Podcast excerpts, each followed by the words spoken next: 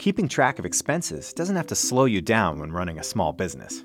Just use your iPhone to instantly capture receipts and business expenses on the go with the Xero app from the App Store. Press to reveal quick actions to easily start tracking a new expense.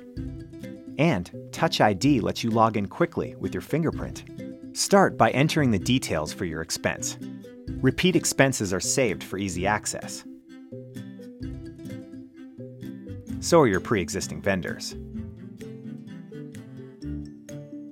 You can also add details helpful for your bookkeeping. And categorize the expense with standard accounting codes. Then, enter the amount on the receipt. Your accountant may require a photo to go with it. Snap a picture with the built in camera, or add one from your photos library.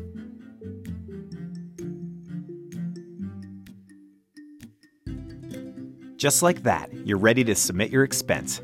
It's matched with the related bank transaction, making it easy to quickly reconcile right on your iPhone. Xero also integrates with your other business systems like payroll and daily register deposits, making it simple to keep your business finances always up to date. Discover more ways iPhone can run your business with powerful apps from the App Store.